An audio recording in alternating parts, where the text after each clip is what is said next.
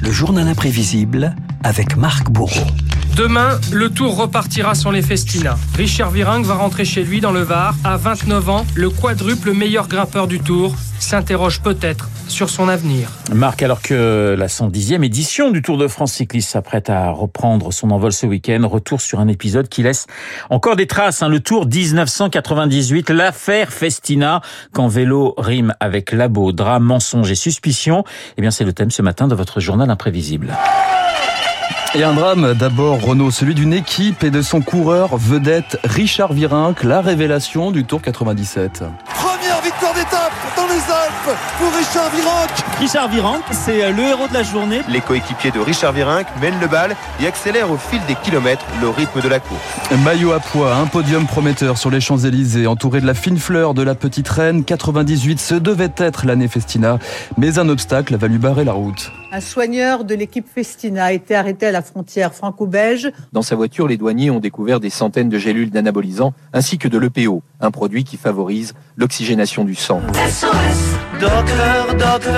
EPO, trois lettres encore inconnues dans une glacière du docteur Willy Woods surgissent à quelques heures du départ, même pas mal pour le président du Tour, Jean-Claude Killy. Le Tour de France a connu depuis 1903 des problèmes, des accidents, des histoires.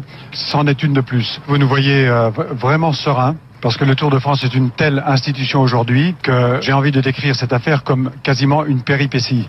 Bicycle, bicycle. Et c'est énorme, c'est énorme, lui répond pourtant l'équipe le lendemain, le Tour 98 Renault, une édition où le maillot Festina ne passe plus inaperçu dans le peloton. Visage fermé, long silence et sourire de circonstance, drôle d'ambiance pour un Tour de France. La première semaine du Tour, d'ordinaire très joyeuse, ressemble à un long chemin de croix. Il y a beaucoup de choses qui s'en passent, beaucoup, beaucoup, beaucoup. Donc euh, on essaye de tourner un feuilleton euh, dramatique à notre égard. Pour euh, d'autres informations, l'équipe Festina, il est hors des questions qu'elle quitte le Tour de France. Voilà, Virenque fait de la résistance. Pourtant, Vélivout, le soigneur, puis le directeur sportif, puis les comptables tombent les uns après les autres et avouent tout. Le 18 juillet, la sanction tombe. Le directeur de la course, Jean-Marie Leblanc, met fin au calvaire. Le dopage avait cours dans l'équipe Festina. Il était même organisé. Nous avons pris la décision d'exclure l'équipe Festina du Tour de France à compter de ce jour.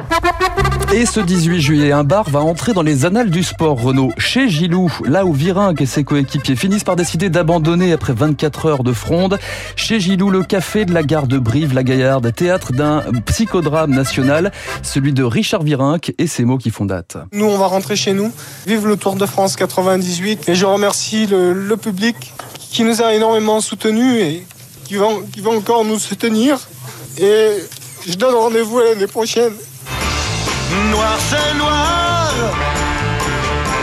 il n'y a plus d'espoir. Ah oui, plus d'espoir pour Richard Virenque, privé de tour et gratifié d'une marionnette au guignol de l'info.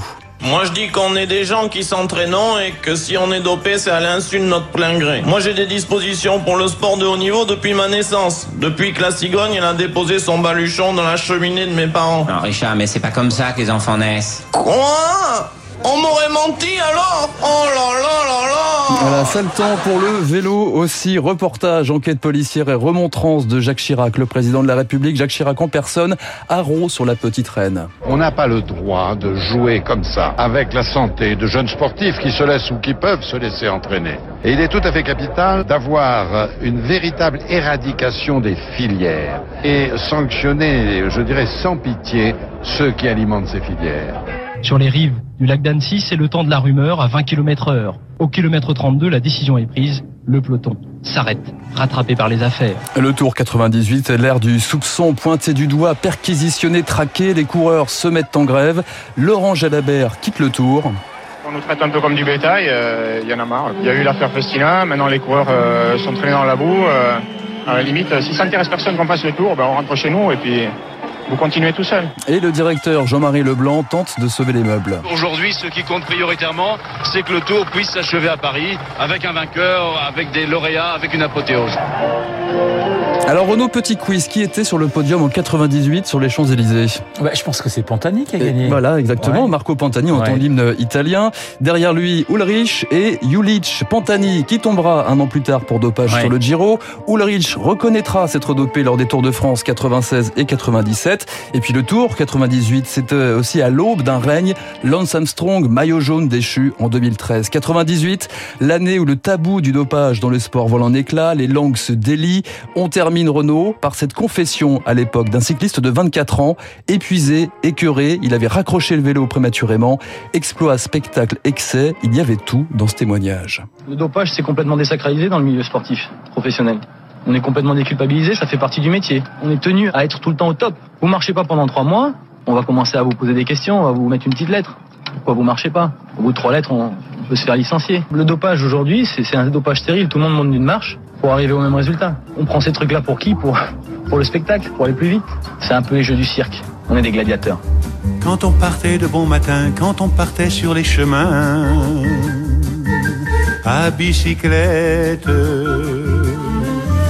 Est-ce que vous connaissez le point commun, le point commun Bah, entre. David Barou et Richard Virenque Le on aime le sud, hein. Bah, Non, mais le Ventoux. Ah, le Mais Ventoux, oui, Virenque oui. s'est imposé au Ventoux et vous également. Oui, je crois euh, qu'il le monte un peu plus vite mais que oui, moi, mais même vous quand il n'est pas drogué. Mais vous, vous ne vous dopez pas. Euh, Oui. Votre dopage, vous, c'est Mozart et ce sont les échos. Donc, euh, il n'y a aucun problème. Merci beaucoup, Marc, pour ce journal imprévisible. Il est 7h55 sur l'antenne de Radio Classique. Vous avez entendu la douce voix de David.